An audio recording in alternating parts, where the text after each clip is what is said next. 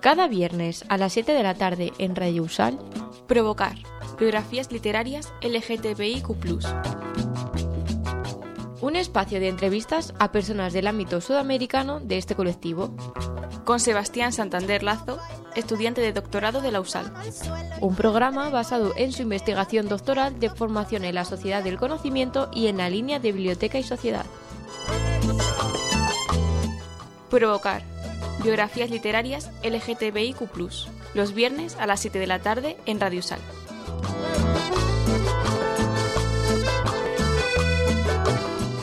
damos la bienvenida a Provocar, un programa radial de la radio de la Universidad de Salamanca, parte de una investigación doctoral que pretende recopilar biografías literarias LGBTIQ.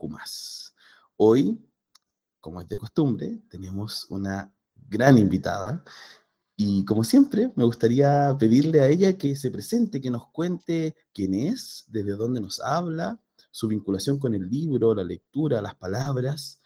Y por ahí vamos comenzando con esta entrevista. Bienvenida. Hola, Sebas. Eh, muchas gracias por la invitación. Yo soy Maylen Ortega, eh, soy colombiana y bueno, hoy estoy haciendo esta entrevista contigo desde Francia. Estoy en, un una pequeña ciudad que se llama Angers y es fantástica. Eh, vieras que yo creo que a mí la lectura me salva, entonces es como indispensable estar haciendo un libro.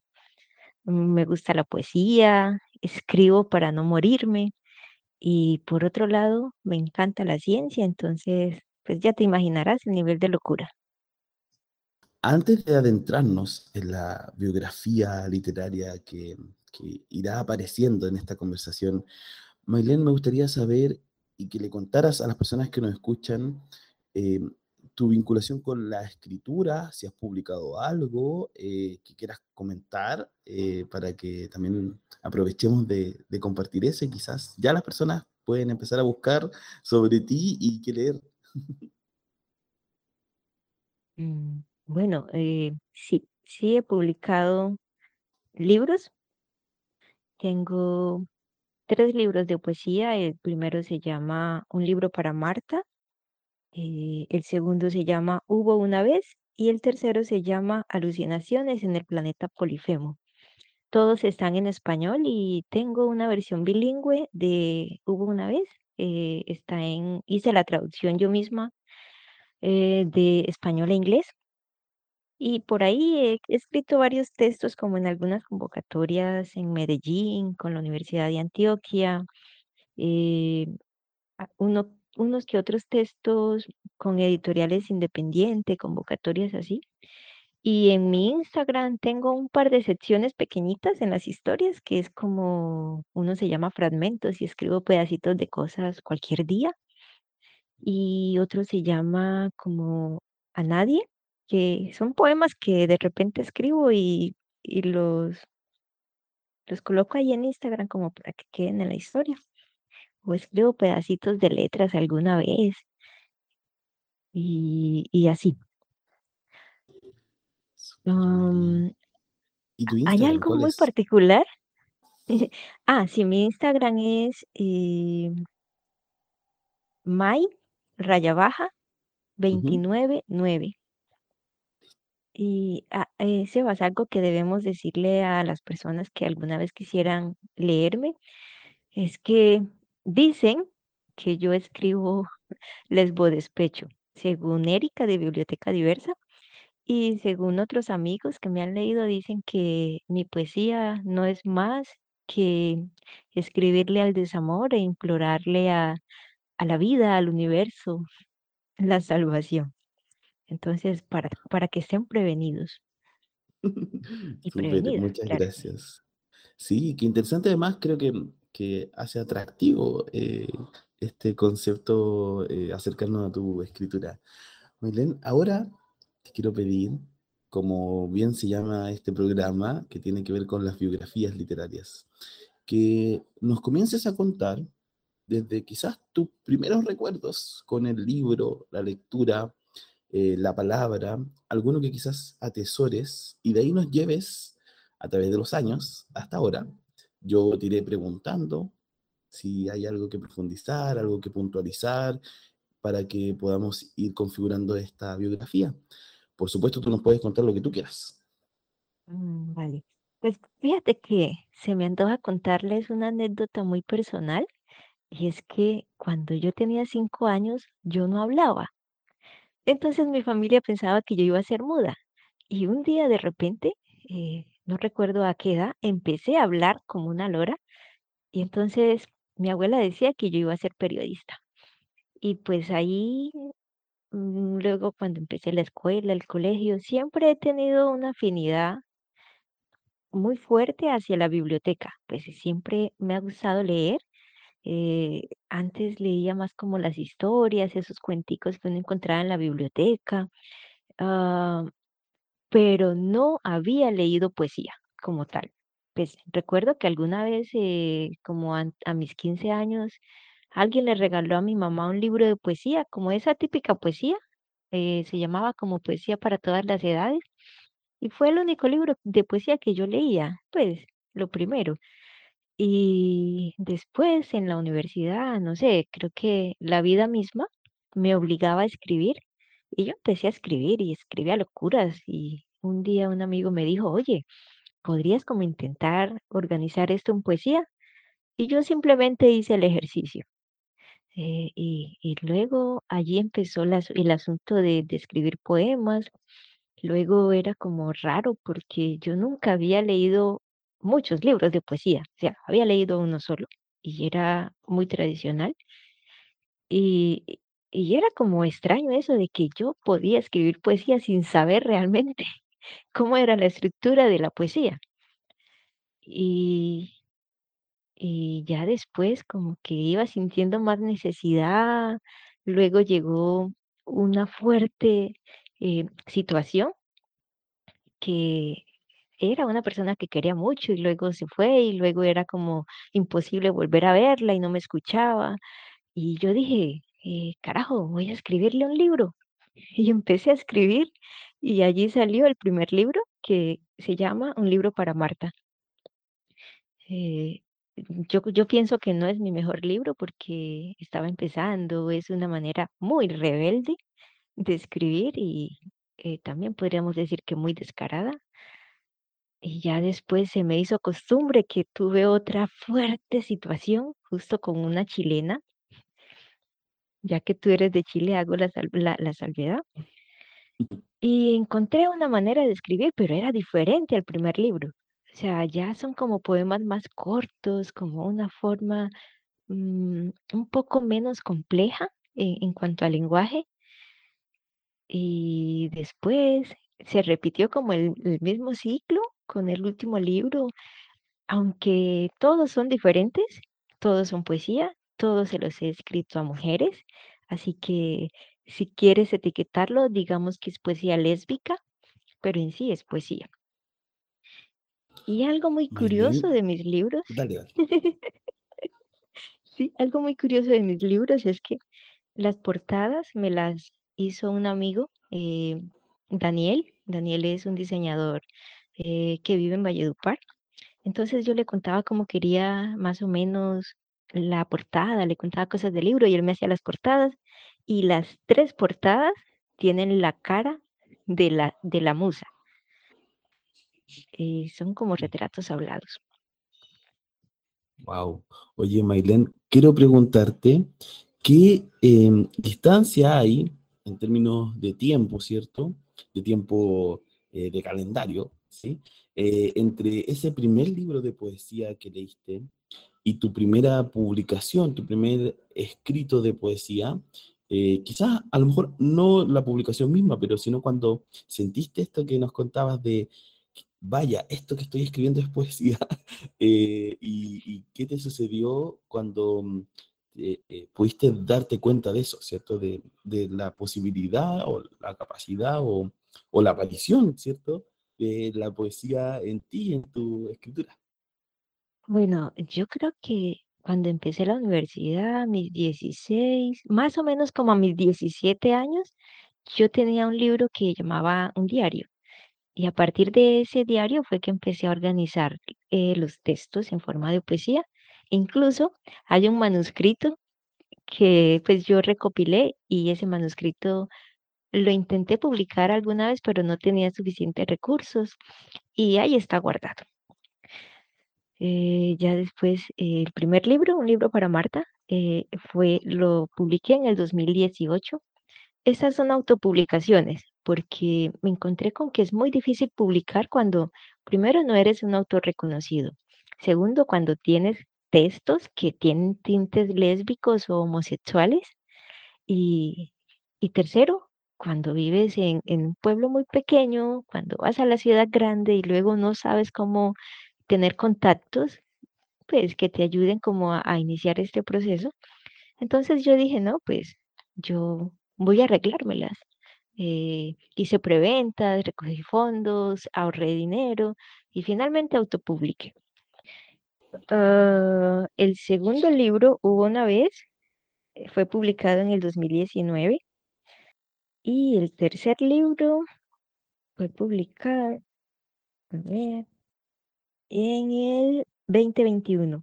Pero hicimos una segunda edición o una reedición, no sé cómo es el término correcto, este año en Medellín con Acuarimantima, Casa Editorial. Igual los libros están en Amazon, pues los, yo sola he hecho el proceso de que descargo las plantillas, los organizo, los monto, ah, subo también la, la portada. Entonces ahí están disponibles en versión digital y en versión física. Y bueno, son fáciles de encontrar. Incluso yo creo que hay como dos que están gratis en alguna plataforma. Gracias, Maylen. Oye, em, me parece, bueno, de lo que nos dijiste al principio, hay varias em, ideas que me gustaría ir profundizando. Y nos dijiste que primero tú no hablabas, ¿cierto? Hasta cierta edad y había una preocupación. Sí. Cuando, cuando tú no hablabas, había un vínculo de una u otra forma con los libros, las lecturas, con otras formas de comunicación, con, con los dibujos. Em, si pudieras, si quieres, por supuesto, y te animas a compartir eso, contarnos un poquito cómo fue ese momento para ti, porque desde afuera hay una preocupación, pero quizás en tu desarrollo en la infancia, ¿cómo, cómo te sentías, cómo mirabas quizás a, a las adultas y adultos que te rodeaban respecto a eso y, y quizás también en vinculación con eh, eh, la escuela, ¿cierto? Que también hay una exigencia de, hablar, de responder, de interactuar. Si nos puedes contar un poquito de eso. Bueno, yo, yo nunca me sentí mal ni diferente. En lo que recuerdo, siempre he, he sido muy analítica. E incluso todavía, al día de hoy, yo a veces considero que no necesito hablar. Es como puedo mirar, observar, analizar y es suficiente. Pero yo sé que el lenguaje es importante. Eh, cuando pequeña, ah, me gustaba mucho el dibujo y mi mamá me compraba muchos, muchas cositas para pintar, para dibujar, como para rayar. Y, lo que recuerdo es que yo era feliz haciendo eso. Del resto, a mí siempre me ha gustado tener un libro, tocarlo, hojearlo, mismo si no entiendo, mismo si no lo leo, como me pasa con mis libros en francés. Eh, tengo allí como, no soporté no comprarlos y tengo como cuatro en francés y vieras que no los he leído, pero soy feliz mirándolos y tocándolos. Y, y pues es como lo que recuerdo así de, de mi infancia. Sé que tuve una infancia fantástica, extraordinaria, que eh, en medio de las dificultades, para mí es como el mejor recuerdo de vida que tengo. Maylene, ¿y cómo fue em, entrar al ámbito escolar? Sin duda el ámbito escolar es un espacio, eh, quizás uno de los primeros espacios en los que uno entra, diferente a, la familia, a la casa, donde uno habita en su más tierna infancia. ¿Cómo, cómo fue esas vivencias? ¿Cómo aparecía también la lectura, la escritura eh, y la conversación quizás en esos espacios? Eh, ¿Hay algo, algo que recuerdes, alguna persona, alguna situación? Mm, que recuerde, sí recuerdo a mis profesoras mis profesores. Hay algunos que eran como mis favoritos, uno siempre tiene sus favoritos. Y recuerdo muchas cosas específicas con ellos. Y pues em, en el transcurrir del tiempo fue algo muy tranquilo, muy normal, muy cómodo. Siempre he sido como muy silenciosa. Algunas personas dicen que soy tímida. Yo creo que cuando no conozco a las personas soy muy tímida, pero ya después no. Eh, recuerdo que había algo que yo, yo escribía, pero eran como textos para actos cívicos y a mí no me gustaba el reconocimiento, como que los escribía y yo prefería que no me nombraran porque, no sé, sentía como vergüenza. Y esto te lo digo porque en general he sentido como una resistencia siempre a escribir. Y es como, ah, yo escribo cuando realmente siento que las palabras me están ahogando. Siento, es como siento las ideas, ellas vienen, ellas van, es como me dicen escribe y yo no voy a escribir. Y como escribe y yo no, y me dicen dulcemente y dulcemente. Y hay un día que tengo que parar todo lo que esté haciendo y escribir. Y mira que yo creo que eso viene desde antes, desde cuando sentía vergüenza del reconocimiento, o no sé, no, no sé cómo explicar eso. Puede ser que haya algo de egocentrismo y otras cosas, pero no, no sé explicarlo. Gracias, Maylen. Qué interesante igual esas ideas que nos entregas como del silencio, ¿cierto? De, de las exigencias de comunicación a veces que, que, existen sin duda en varios espacios. Y, y luego, bueno, supongo que, que, después de estas primeras experiencias y también estos recuerdos que tú nos cuentas en la adolescencia, antes de entrar quizás a la universidad, como tú lo nombraste, ¿hay algún marco de lecturas, de textos, de, de literatura que te acompañó eh, eh, a esa edad, ¿cierto? Desde los 12, quizás 13, 14, eh, algunos que recuerdes que te parezcan importantes compartir, que pondrías en lo que llamamos acá, ¿cierto? En este programa biografía literaria.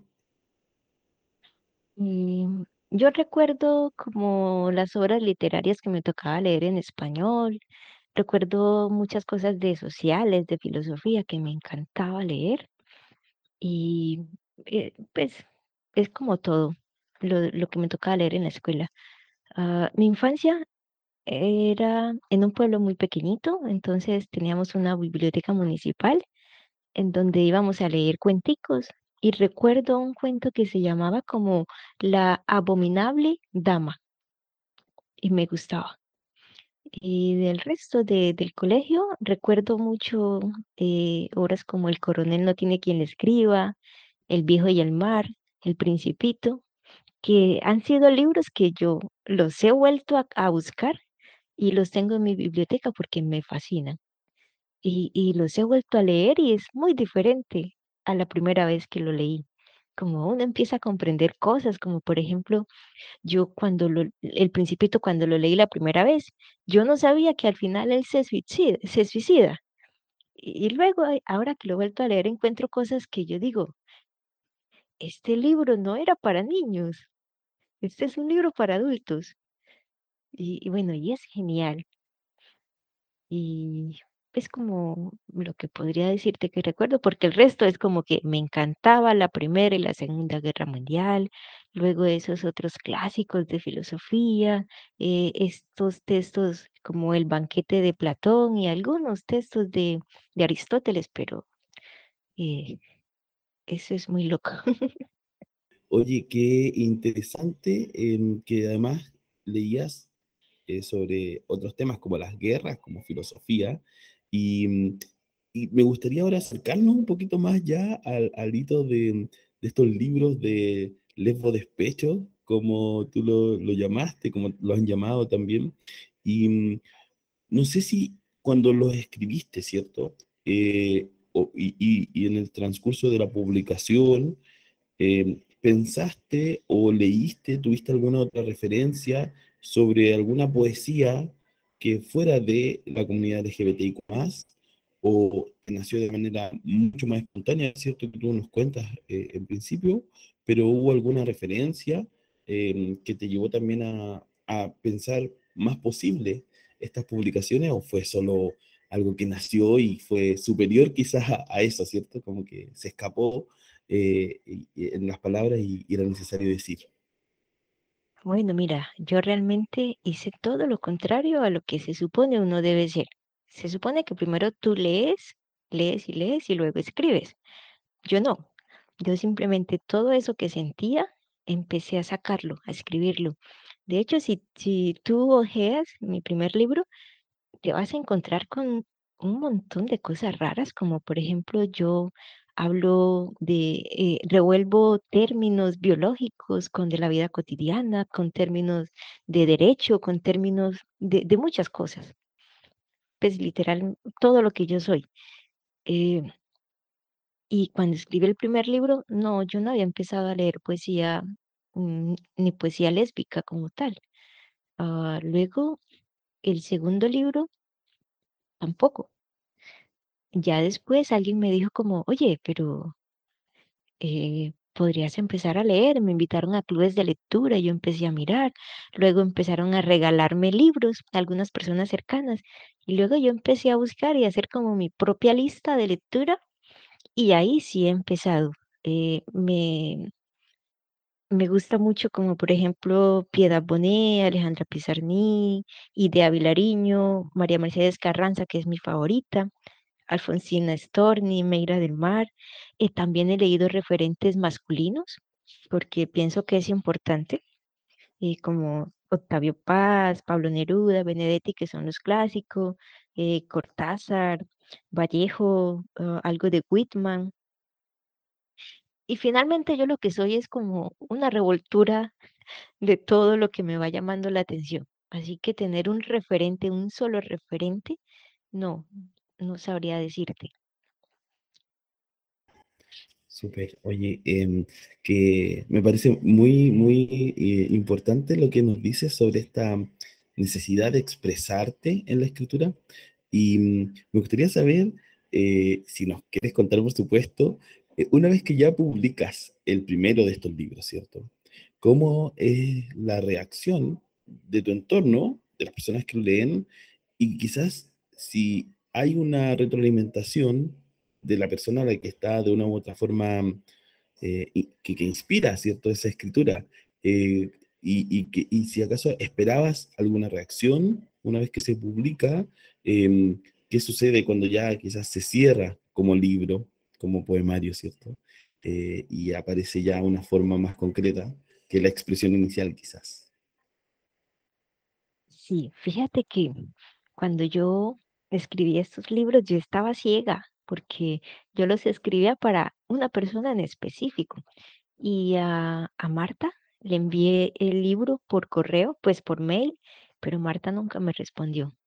Eh, del segundo libro también se lo envié a la musa y ella nunca me respondió porque esa mujer estaba, estaba furiosa. Es al día que justo estamos en la misma ciudad y esa mujer no ha querido verme. Eh, bueno, no sé, no sé, no sé qué más decir. Eh, y del tercer libro ha sido el único en el que eh, lo escribí. Eh, la musa estuvo un tiempo muy molesta conmigo, pero al final nos reconciliamos, pues, y decidimos que nos amábamos mucho como para estar molestas. No, no estamos juntas, no somos pareja, no somos más que amigas, pero estamos juntas en eso. Y ella sí leyó el libro y vieras que me dijo como, ¿cómo se te ocurre escribir cosas tan feas sobre mí y sobre lo que vivimos? Entonces yo le decía, oye, discúlpame, es que era mi sentir. Y al final ella me dice como, bueno, está bien, te disculpo, pero ¿qué le voy a hacer? Eres tú, es lo que escribes. Y ella dice que le gusta mucho mi manera de escribir. Entonces, eso me hace sentir, pues, bien, por un lado. Y por el otro lado, de parte de, las personas que me han leído, unas que otras me han dicho como, oye, me gusta este poema, oye, me identifico con esto, oye, qué chévere, contame más, cómo hiciste, cómo es el proceso. Y eso me parece muy bonito y es como lo que me anima a seguir haciendo libros o escribiendo. Porque aquí también hubo una resistencia de que yo terminaba el libro, lo cerraba y yo no quería volver a mirar ese libro. Eh, me era difícil volver al libro. Y con, con, pues con, la, con el tiempo esto ha ido mejorando, ya es como, bueno, lo terminé, qué chévere, qué bonito, se siente bien, eh, qué chévere que otras personas que escriben mejor que yo se animen a publicar también, a mostrar sus, sus textos. Y es como la experiencia que te puedo contar.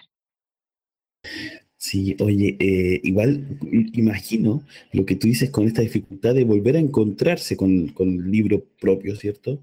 Em, que tiene que ver además con, con el trabajo de, la, de, las emociones y de, de, lo que uno siente, tú dijiste esa palabra.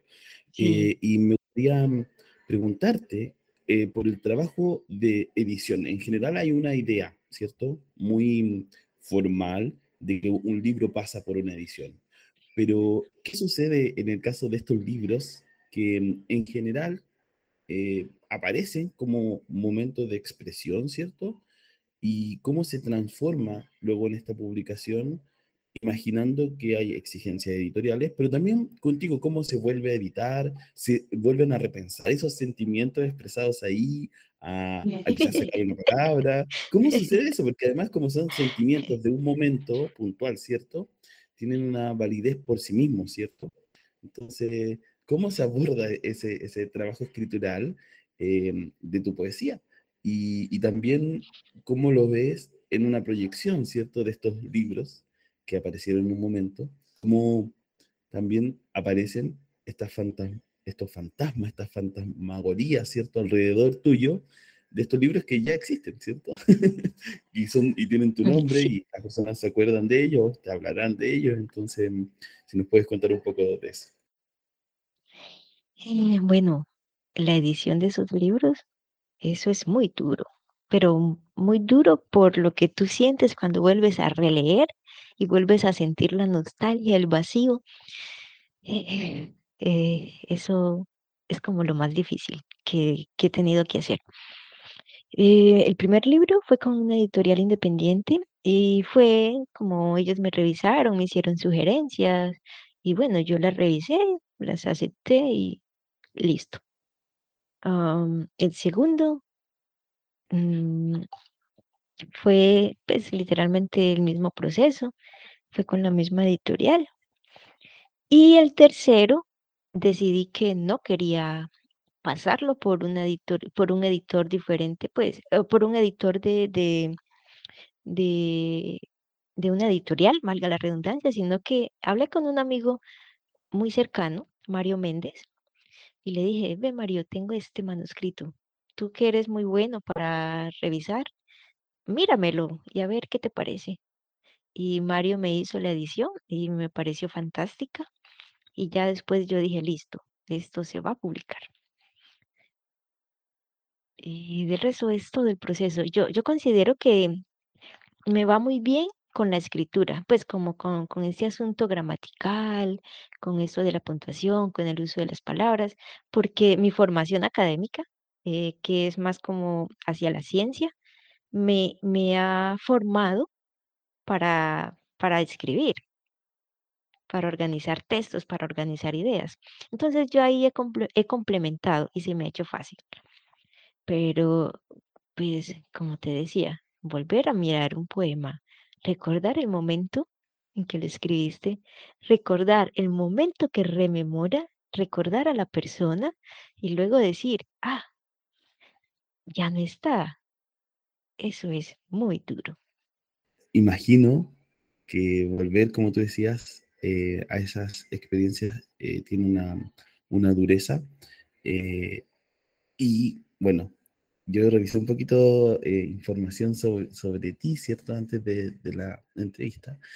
Y algo que, que, me parece muy interesante quizás, y quiero invitarte a que sigamos profundizando. Hoy, ¿cierto? En tu escritura si existían estos tres eh, momentos que se transforman en, en eh, estos poemarios dedicados con mucho dolor y, y, sensaciones y emociones cargadas ahí, cómo hoy se escribe, cómo hoy llevas al papel los nuevos poemas que estás imaginando. Se vinculan siempre a, la emocionalidad, a las sensaciones, a, los sentimientos que, que estás teniendo por, por alguna persona o has explorado otro tipo de escritura también de poesía? Por ahí alguna vez hice un ejercicio de escribir poemas a unas mascotas, como a la mascota de mi mamá, a la mascota de mi jefe, a la mascota de una amiga, y son solo como cuatro o cinco textos. Eh, a veces escribo cosas que siento y no necesariamente es por un amor. Puede ser, no sé, por un familiar, por un amigo, por no sé qué. Por ejemplo, hay un texto que le escribí alguna vez a mi mamá. Hay un texto que le escribí alguna vez a una profesora. Y de ahí la mayoría sí son más como, como decía, como justo me decía esta madrugada para mí, una amiga, tú escribes eh, poemas relacionados con el desamor. Y pienso que esa es la respuesta correcta. Wow. Oye, Maylen, ahora, para ir cerrando ya esta sección, me gustaría invitarte a que pudiéramos acercarnos a algunas preguntas que, como te decía al principio, están mucho más vinculadas a la investigación y permiten cotejar ciertos datos que son parte de, lo que estoy tratando de explorar. La primera tiene que ver, seguro alguna de estas ya nos contaste y hay partes de respuesta en lo que ya hablamos, pero la idea es poder volver a puntualizarlo. Es si han influido tus lecturas en tu desarrollo personal, de qué forma han influido hoy, cómo sientes que esas lecturas pesan en el desarrollo personal tuyo, si es que pesan de alguna forma. Eh, las lecturas de mis libros o las lecturas de los libros las lecturas de los libros, cualquiera sean, incluso de tus libros. Parte de eso también. Bueno, yo creo que las lecturas me han aportado muchas cosas. Pues, eh, literal, es como yo a veces tengo un libro en el bolso y el mero hecho de saber que está el libro, yo me siento acompañada. Ahora imagínate si lo abro y lo leo. Eh, algún momento de mi vida que pasaba muy sola, yo no hacía más que devorar libros, leer y leer y leer y leer. Y de cierta forma eso me iba, me, me ha ido construyendo como en la manera de pensar, de sentir, como intentar comprender al otro, que es algo muy difícil y, y muy pocas veces lo hacemos. Somos un poco más emocionales y nos perdemos ahí y de leer mis libros. Hay una cosa muy particular y es que yo siento que he crecido.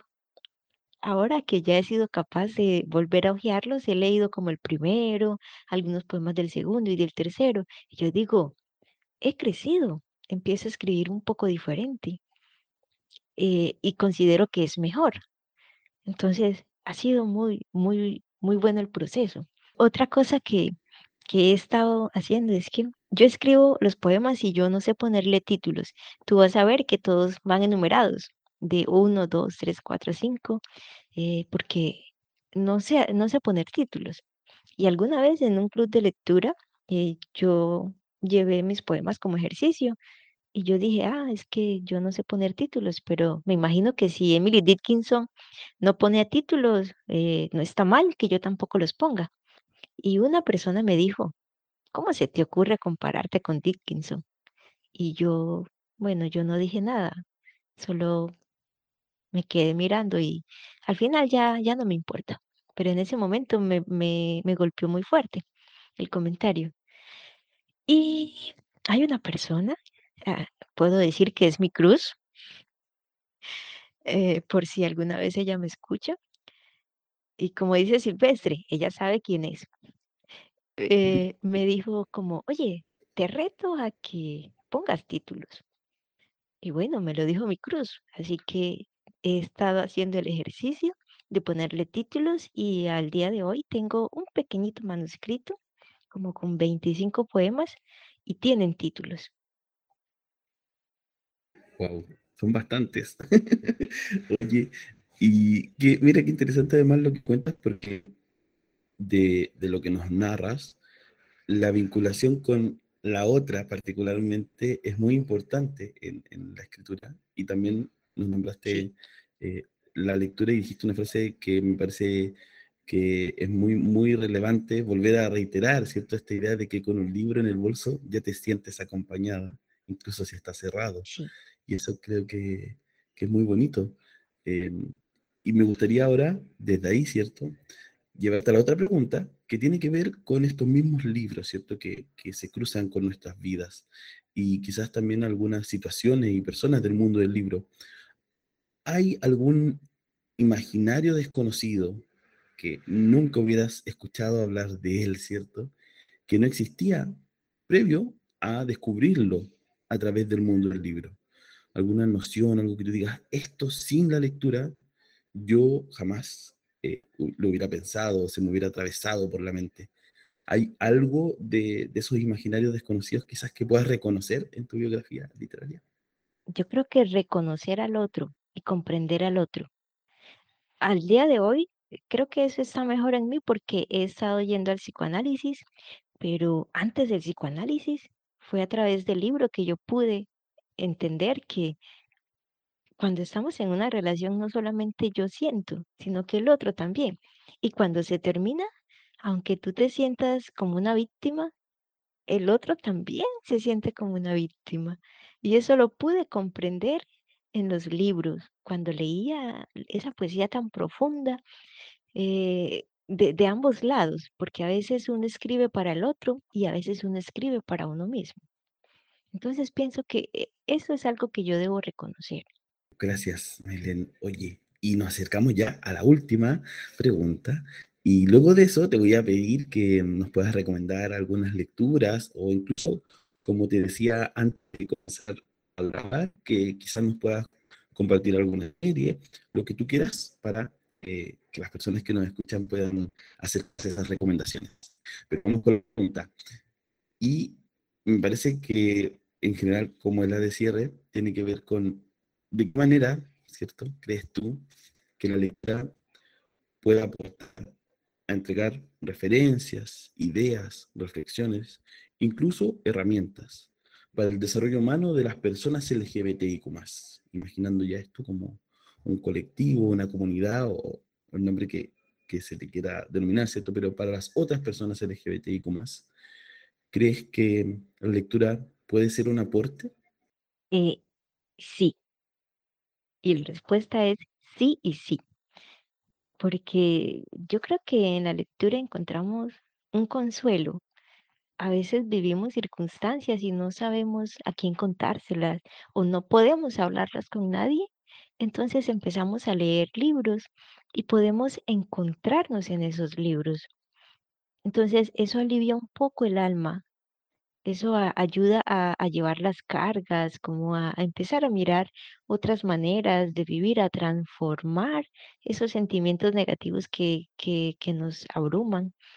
Y, bueno, eh, estos otros espacios con respecto a la literatura que ya nombramos LGBTI es muy, muy importante y nos aporta muchísimo porque es como decir, bueno, yo me siento diferente porque soy homosexual. Y luego dices, ah, es que hay libros que se puede decir que hablan de personas homosexuales. Y qué genial es saber que yo no soy una cosa rara, que hay libros que pueden identificarme, que hay libros que pueden hablar de mí, nombrarme, mostrarme, e incluso impulsarnos a, a, hacer eh, como hacer cosas diferentes, como por ejemplo eh, la típica expresión a salir del closet. Y traigo a colación esta frase porque hay una chilena que se llama, bueno, el seudónimo es Magdalena, y Magdalena tiene un libro que se llama Magdalena quiere salir del closet. Y es una como una biografía y cuenta de cómo ella se sentía y cómo ella salió del closet. Y estoy segura que a muchas personas les ha servido leer este libro. Entonces, por eso la respuesta es sí y sí. Agradeciendo enormemente toda esta conversación, lo que compartiste de ti, tu experiencia, parte de tu biografía, que va a quedar registrada en audio, ¿cierto? Quiero invitarte ahora a que nos puedas dejar algunas recomendaciones literarias eh, de lectura, no necesariamente quizás literarias como novelas, ¿cierto? Puede ser otro tipo de lecturas, eh, series u otra recomendación que quieras dejarles a las personas que nos escuchan, sobre todo imaginando a las personas que son parte o que se identifican con la comunidad LGBTIQ, ¿cierto? Con ese concepto que además tiene varias em, reflexiones posibles, pero que hoy eh, agrupan las disidencias sexuales, ¿cierto? Cuéntanos, Maylen, si tienes alguna recomendación. Con respecto a recomendaciones, pues de series, no sé mucho porque no veo muchas series. Eh, de novelas, mm, tampoco es que lea muchas novelas. Solo tengo una novela favorita y es una historia muy diferente. Eh, de poesía, que es lo que más leo y lo que más me gusta, podría recomendar a Porfirio Barba Jacob, eh, León de Grave, algo de Octavio Paz que me parece hermosísima, la poesía de él, Meira del Mar, que es una barranquillera que me encanta, me fascina la manera en que escribe esta mujer y es, y es una poesía muy, muy cálida. También recomendaría leer a Mercedes Carranza, que es la pues esta poesía es totalmente lo contrario a Meira del Mar, pero son dos poetas eh, colombianas. Y del resto yo te podría recomendar solo pura poesía sad, como Alfonsina Storni, como un poco de Silvia Plath, Emily Dickinson y Alejandro Pizarro. Serían mis recomendaciones. Bueno, otro capítulo de Provocar Biografías Literarias LGBTIQ. Belén, no sé si quieres decir algo más al final, a lo que tú quieras. Bueno, ¿sabes qué se me ocurre? Que podría leerles un poema que no está publicado en ninguna parte y que tiene un título, que es parte de, de esa nueva compilación. Se llama Leviatán. Hay en mí un averno. Si usted me ve, no me mire, no sé cuál de mis demonios anide en mis ojos. A veces soy una fuente calma y lúcida. No se confíe. Me habita un huracán siniestro. En mis entrañas suspira el natalicio de la noche. Mi platillo predilecto son las almas. Cuando abro los ojos, debo tomar la dosis de diazepam y a veces llevo una camisa de fuerza. Soy una vampira, carezco de misericordia. Algunos dicen que mi silueta levita, que los crespos delinean ondas sexuales, sensuales, y de mi boca emana un aliento pícaro. Otros, no sé qué dicen, pero de seguro a nadie le importa. He sido objeto de apuesta, permito el juego, alimento la ilusión, simulo ser domada, denoto dulzura, al final, todos se van al holocausto, disipan entre las vísceras del Caronte, arrastran las penas del purgatorio. Después de mí deberán forjarse. Soy una memoria perniciosa. Gracias, Mailén Ortega. Nos acompañó hoy en Provocar. Nos vemos el próximo viernes. Muchas gracias, Sebas. Hasta luego.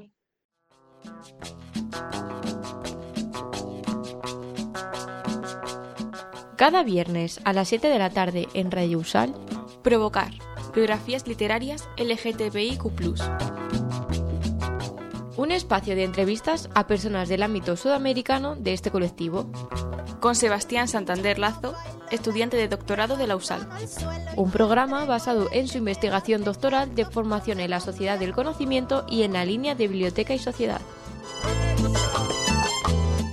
Provocar Biografías literarias LGTBIQ, los viernes a las 7 de la tarde en Radio Sal.